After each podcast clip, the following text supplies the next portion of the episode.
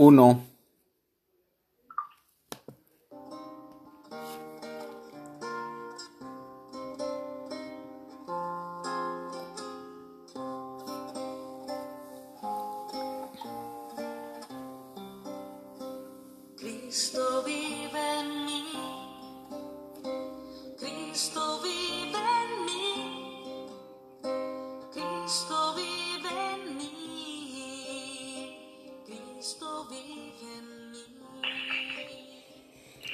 Buenas tardes, buenas noches, donde, donde quiera que nos es- escuchen, quizás buenos días. Soy el diácono Edgar Hilbert. Estamos aquí una vez más en este programa, en este podcast Cristo vive. Hoy tenemos un invitado especial. Está Juan con nosotros. Él se va a presentar. Yo lo presento como Juan nada más. Buenas noches, Juan. Hola, ¿qué tal? Buenas noches, buenas tardes, buenos días a la hora que me estén escuchando a cada uno de ustedes. Aquí estoy presente, Juan Chávez, señor diácono. Muchas gracias por estar. Está con nosotros vía telefónica y pues hoy el programa este trata de un poquito de qué es lo que Juan hace, quién es y cómo participa también como maestro de catecismo y cómo él ahorita está de alguna manera poniendo pues en la línea su salud porque tiene que salir a entregar alimentos a diferentes supermercados. ¿Es así, verdad, Juan? Así es, señor diácono Edgar. Sí, sí, si me permites, este, a platicar un poquito acerca de, de mi persona, de mi familia, de mi trabajo. Sí, por ejemplo, tenemos 23 años de casados con mi esposa, dos hijos, así que somos cuatro en la casa.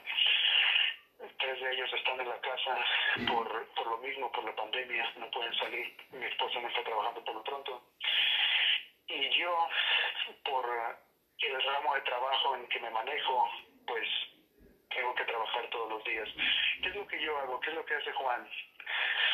Yo soy distribuidor de alimentos, soy chofer de un camión y obvio distribuimos alimentos a todo lo que son restaurantes, cafeterías, tiendas de abarrotes, principalmente es, el fuerte de la compañía tiendas de abarrotes. Y como vemos, ah, como nos hemos dado cuenta de noticias o lo hemos vivido nosotros en persona, las tiendas están vacías, la gente tristemente está en pánico, la gente está muy asustada, hay mucho dolor, hay mucho sufrimiento. Y, en ese pánico que tiene la gente, sale, ha salido a, comprar sus provisiones y quizás de una manera, pues, más que, que para prevenir, de una manera exagerada a tal grado que, que los estantes están vacíos en las tiendas, están vacíos y así es que nosotros tenemos que volver a, a llevar esa comida para volver a llenar los estantes. Son trailers y más trailers que, que salen diariamente de la bodega donde yo trabajo. Pero algo muy curioso, bien que mal, pues te diré, diácono, que yo soy una persona de fe. Creo en Jesucristo, creo en Dios, en la Virgen, pero, pero el temor de todos modos se hace presente. El temor al ver todo lo que está pasando en el mundo, al ver tanta muerte, al ver tanto sufrimiento, al ver que somos muy frágiles ante este virus, um, es, es ah, me da temor, me da temor porque tengo que tratar cada día, por ejemplo, llego a una tienda y tengo que, que tratar con diferentes personas. Les entrego, cada tienda que voy les entrego a diferentes departamentos, y ese departamento de queso, y ese departamento de carnes frías, departamento de, de lo que son groceries, Ajá. departamento de carnes, Sí, sí. y, y necesito tratar con estas personas y hay veces es difícil mantener la distancia que se nos pide, que son seis pies, ¿correcto? Correcto, seis pies.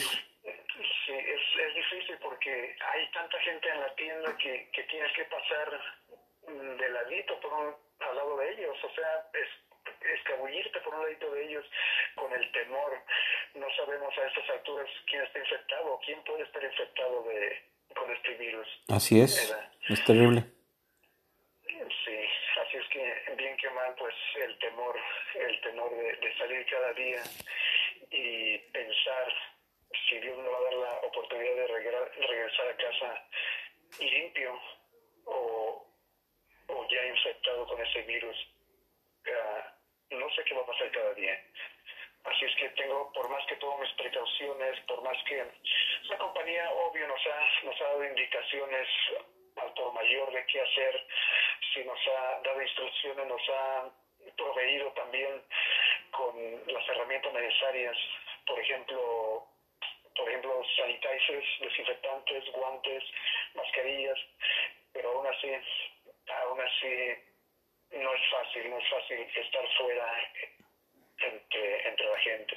Entonces- de qué va a pasar, ¿te escuchan? De alguna manera sí, cuando vas a entregar, además de que tienes las precauciones sobramente, pero estás preocupado, ¿verdad? Porque cada tienda pues ah, tiene mucha gente, como dices, tienes que pasar entre ellos muchas veces. ¿es, ¿Esto es difícil para ti o ya estás un poco más acostumbrado después de dos semanas? Bueno, fíjate que al, al principio, al principio, para ser sincero, al igual que imagino que mucha gente pensábamos que era algo, algo que iba, iba a pasar, algo pasajero. Yo imaginaba que iba a ser algo pasajero. No, no va a pasar nada. Pero al ver las noticias y al ver este lo que está pasando en el mundo y al ver que se está acercando cada vez más, ya viste, ya viste quién en Sacramento empezó con una persona, después dos, ahora ya son cientos de personas. Ya. Al ver que está cada vez más cerca, pues ah, el temor también, bien que mal, se apodera de uno. Claro. El, el pensar que tu familia te está esperando, tu esposa, nuestros hijos nos están, nos están esperando. Y, y es un temor que si, si yo si yo llego a, llego a llegar a infectarme con el virus, no me voy a dar cuenta. Ya ves que dicen los expertos que uno no se da cuenta hasta después de varios días. Así es, 14 días. Y- y- sí, claro. Inclusive puedes, puedes no tener síntomas. En- después de 14 días puede no haber síntomas y de todos modos existe el virus dentro de ti. Y, y si yo lo tuviera, voy a infectar a, a mi familia. Y mi quizás voy a, infectar a, a otros, no sabemos, ahí, ahí se va a hacer la cadena. Así Pero es. principalmente mi familia, que es donde yo regreso a la casa todos los días. Déjate cuento, ah, yo todos los días regreso y la ropa que he usado durante el día, mi uniforme, lo, me lo quito y, y lo aviento para afuera, al, al patio. Oh, mira, Cada ok. día, Ujú. cada día hago lo mismo por precaución. Claro. Ah, cada que cada que hago una entrega me lavo las manos y regreso a mi camión y me pongo el desinfectante por si sí o por si no Claro. trato trato de tomar mis precauciones ah, lo más lo más serio o seriamente posible Sí, no, definitivamente. Fíjate que lo que me llama la atención, Diego Javier, que a estas alturas, a estas alturas, vemos que es una realidad, vemos que el, el mundo está sufriendo, está de luto, está sufriendo un luto ah, muy grande, el mundo este, muerte, dolor, angustia, y a pesar de, que estamos viendo todo esto, hay gente que aún no cree que esto es real. O sea que el virus de coronavirus es real. Hay gente incrédula a estas alturas. Sí, ¿Es pues es posible, es una, es una manera de, am, de autoprotección mental, ¿no? Muchas veces la gente dice, no, no, no es cierto, para sentirse, ah, pues, no con ansiedad o no preocupados. Es algo que la mente a veces ah, engaña, ¿no? De alguna manera, porque, pues, tienen miedo, pero es una forma de defensa mental, vamos a llamarla así. Este, pero regresando a ti, Juan, Ah, ¿Cuántos entregos haces al día, por así describir cuántas tiendas visitas? Porque ahorita restaurantes casi no estás visitando, me imagino. Correcto, restaurantes, restaurantes por lo pronto no. Como digo, el fuerte de la compañía son las, las tiendas de barrotes, las grocery stores, digamos una Bel una Food Max, una eh, Food for Less, Safeway, todo ese tipo de tiendas grandes. Depende, fíjate que, que cada, cada día, cada semana regresamos a los mismos lugares, es decir, el lunes a los mismos lugares, martes a los mismos lugares. Cada día varía. Por ejemplo, normalmente los lunes tengo entre 5 a 7 entregas. El viernes, el viernes tengo entre 7 a 10 entregas, dependiendo. Pero, pero cada entrega en cada tienda se, se lleva un lapso entre 2 a 3 horas por tienda. O sea que es, es bastante tiempo el que se requiere para hacer una entrega. Claro, me imagino. Sí. Y el viernes, el viernes son más, más lugares porque son más pequeños, son más pequeños, son tiendas o, cafeterías que, siguen abiertas. Y obvio, son, puedes hacer, puedes hacer más lugares en el lapso del día. Son días muy largos los que me toca trabajar. Estamos hablando 12, 14 o hasta 16 horas.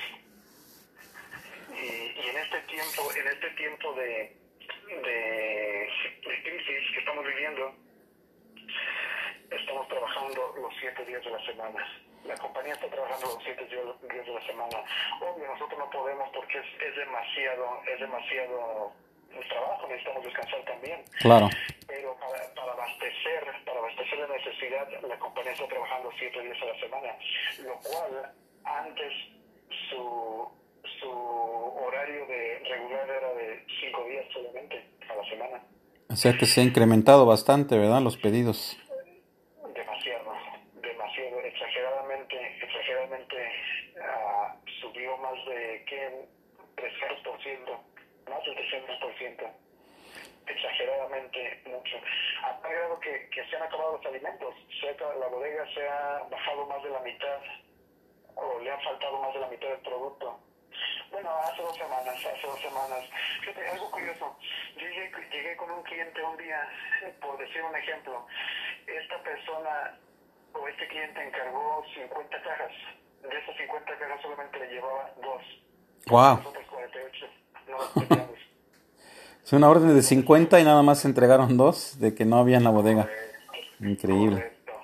Por decir este, un ejemplo que se me quedó bien grabado en la mente, era un, un cliente chico, solamente dos cajitas. Increíble. Pues sí. Sí.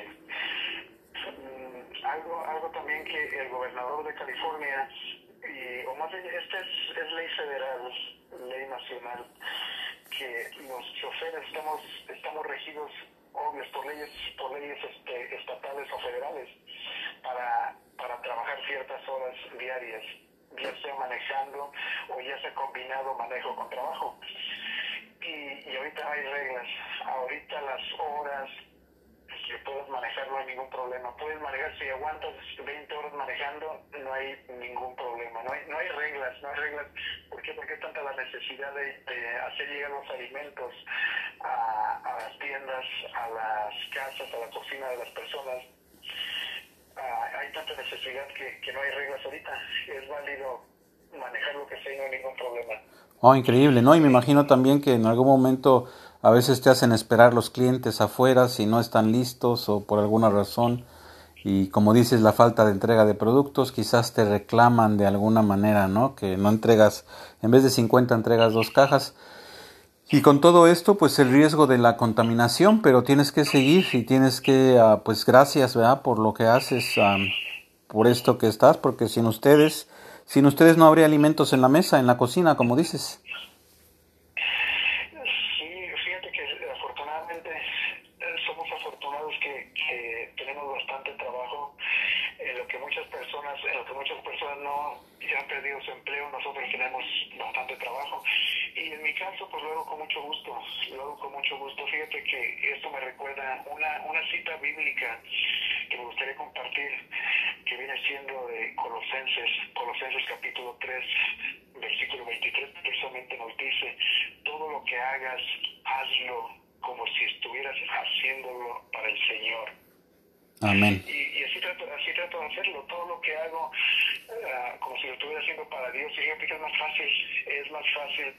Y, y aunque sea peligroso el ambiente fuera de la casa, aunque sea peligroso cada día que cuando llegas a algún lugar, pues estás arriesgando, bien que mal, estás arriesgando.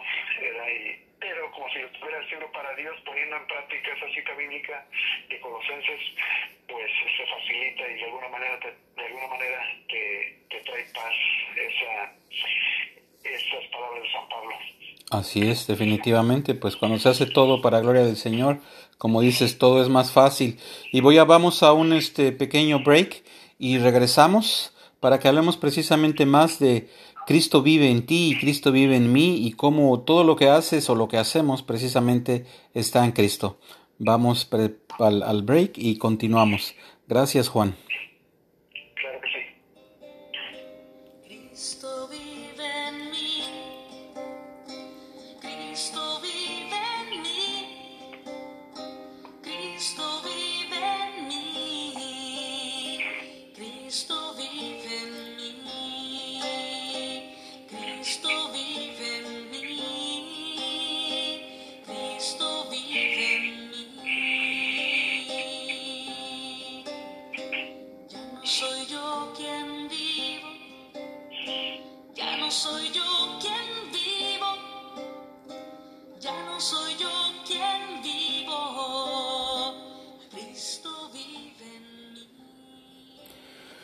Regresamos aquí con Juan Chávez, nos acaba de platicar precisamente cómo pues de alguna manera tiene que seguir trabajando y todavía no es nada más lo que hace durante el día, sino también se da el tiempo de dar ah, catecismo en línea, ¿verdad? Actualmente pues como hay que la sana distancia es a través de programas ah, como Facebook, Zoom, que estás dando clases de catecismo, ¿nos puedes hablar un poco al respecto? Sí, diácono Edgar. Claro que sí. eh, nosotros junto, mi esposa y yo somos catequistas, como tú mencionabas, de, la catedral. Estamos encargados de, del programa de, de RICA. Sí, ¿qué, es, ¿Qué es RICA? Para aquellos que no saben, RICA es el programa que, prepara a los adultos mayores de 18 años que les haga falta algún sacramento de su bautismo, confirmación, bautismo, primera comunión, confirmación, eh, Rica nos prepara y nosotros nos encargamos de, de ese programa. Pero también tenemos, tenemos otro regalito en la catedral precisamente que se le llama enfoque.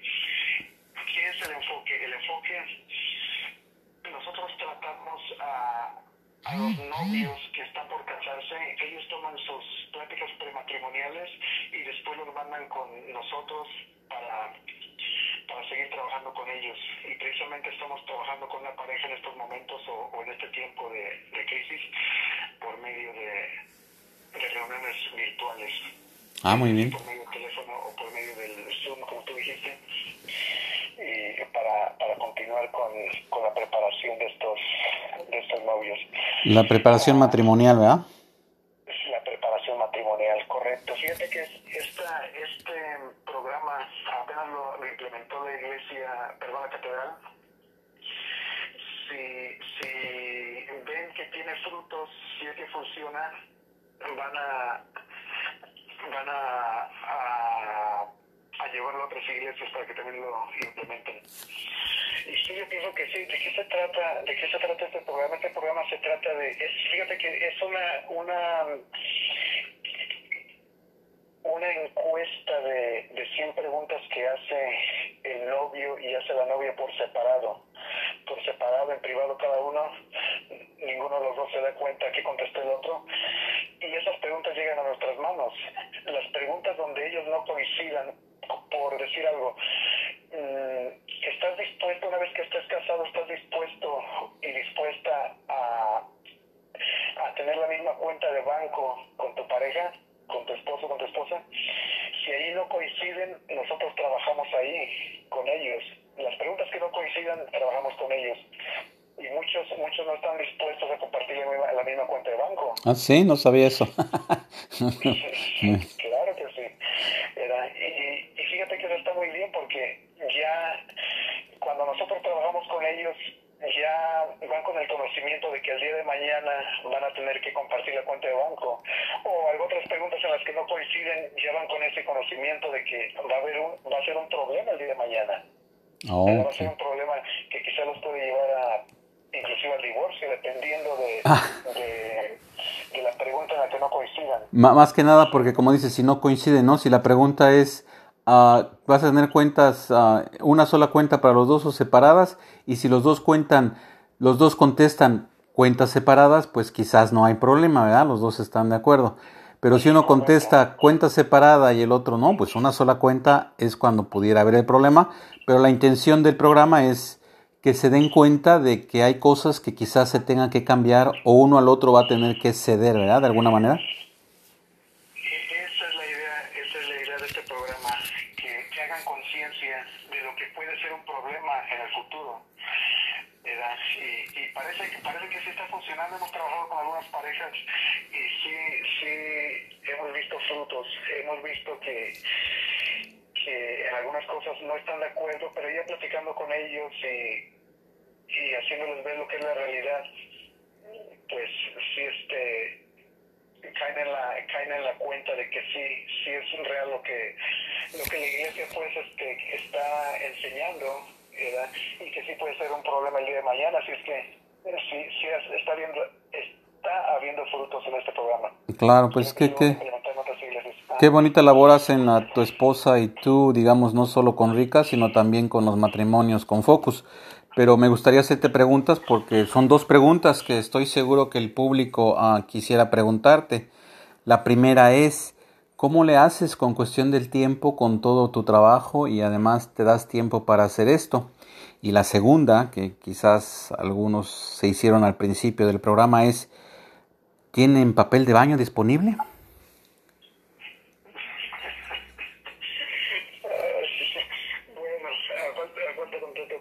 Ah, bueno, el papel de baño, papel de baño, pues sí que te diré que ya se nos acabó, ¿eh? Ah, sí, No, ok. pero ya, ya, ya las, ya las, las tiendas ya, ya, este, ya tienen nuevamente, así que ya eso no es el problema. Ya están, ya están poniéndose a, a- ok, ya está, ya hay más papel. Pues, Ya hay un poco más de papel, así es que buena pregunta. ¿eh? Eso es bueno, Esa no. es- una pregunta que, preocupa- que preocupa a todo el mundo. des- así, así parece, ¿verdad? Dentro de esta pandemia y dentro de lo que estamos sufriendo, vea, y este, pues, las pérdidas de vidas, en algún momento las personas, pues, tratan quizás de desviar con este tipo de preguntas un poco del sufrimiento, ¿no? Porque es difícil vivir con tanto temor, de alguna manera. Ah, como dices, nosotros de alguna manera, pues no de alguna manera, si nosotros tenemos al Señor y todo lo que hacemos es para gloria de Él, y eso nos da un poco de tranquilidad. Pero hay algunas personas que desafortunadamente pues no, ah, no cuentan con, con el conocimiento de Jesús. Y regresando a la segunda pregunta, ¿cómo es que manejas tu tiempo para darte tiempo para todo esto que ayudas en la iglesia? Pues ah, para ser realistas es difícil, es muy difícil. Mm, tenemos diferentes ministerios a nuestro cargo, más que más que en la catedral también tenemos ah, en el encuentro matrimonial mundial una responsabilidad. Ah, es fíjate que, que a veces ando ando demasiado cansado y, y sí quisiera quisiera tenemos reuniones muy seguido básicamente hemos tenido tres, tres semanas día con día los siete días a la semana se nos han juntado tres semanas de, reuniones día con día a las siete de la noche son nuestras reuniones y, y es cansado es cansado que, que de repente yo digo ay, ay, pero ¿qué estoy haciendo? no es, es demasiado pero pero sabes que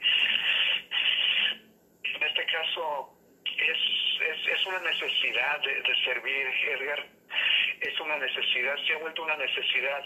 No podemos dejar de servir porque es una necesidad. Si dejamos de servir, por ejemplo, ahorita estamos, estamos sufriendo. ¿Por qué? Porque nuestra mente está acostumbrada, nuestro cerebro ya está acostumbrado.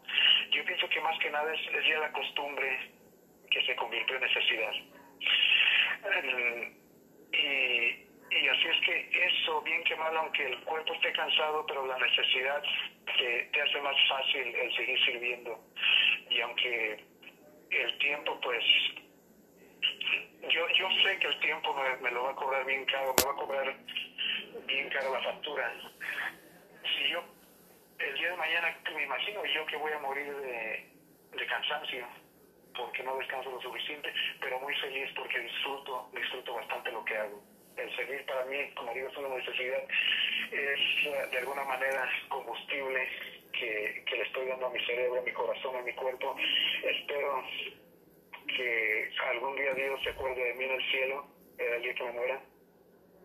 ojalá y se acordara de Y mí. yo creo que se da cuenta de todo lo que tú y tu familia hacen, ¿verdad? Porque precisamente el programa se llama Cristo vive y tú eres un ejemplo de cómo Cristo vive en ti, porque estás, todo lo que haces, lo haces precisamente para el Señor.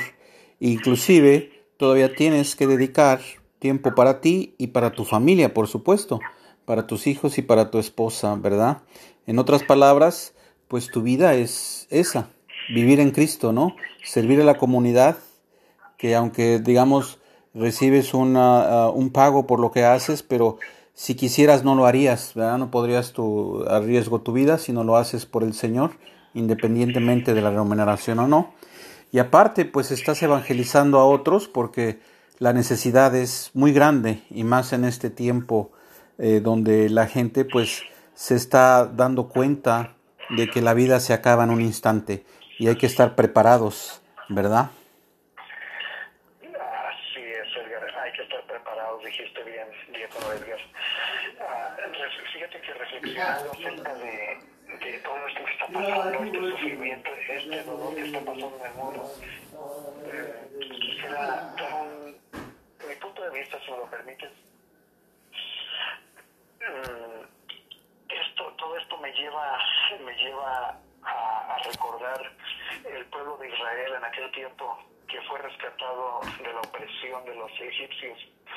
El pueblo de Israel una vez que fue rescatado, Dios hizo milagros ante sus ojos, milagros muy grandes ante sus ojos, por ejemplo, abrir el mar en dos partes, por ejemplo, darles de comer cada día y darles de beber a medio desierto, son milagros increíbles ante sus ojos y aún así ellos no confiaban en Dios, ellos no creían en Dios y renegaban de Dios, a tal grado que Dios pues tenía que, que poner correcciones o mandar correcciones para, para llamar su atención, ¿no? para ver, para que se dieran cuenta que necesitaban de Dios. Por ejemplo, nos dice el libro de números en el capítulo 21, versículo 4, que Dios mandó una plaga de, de serpientes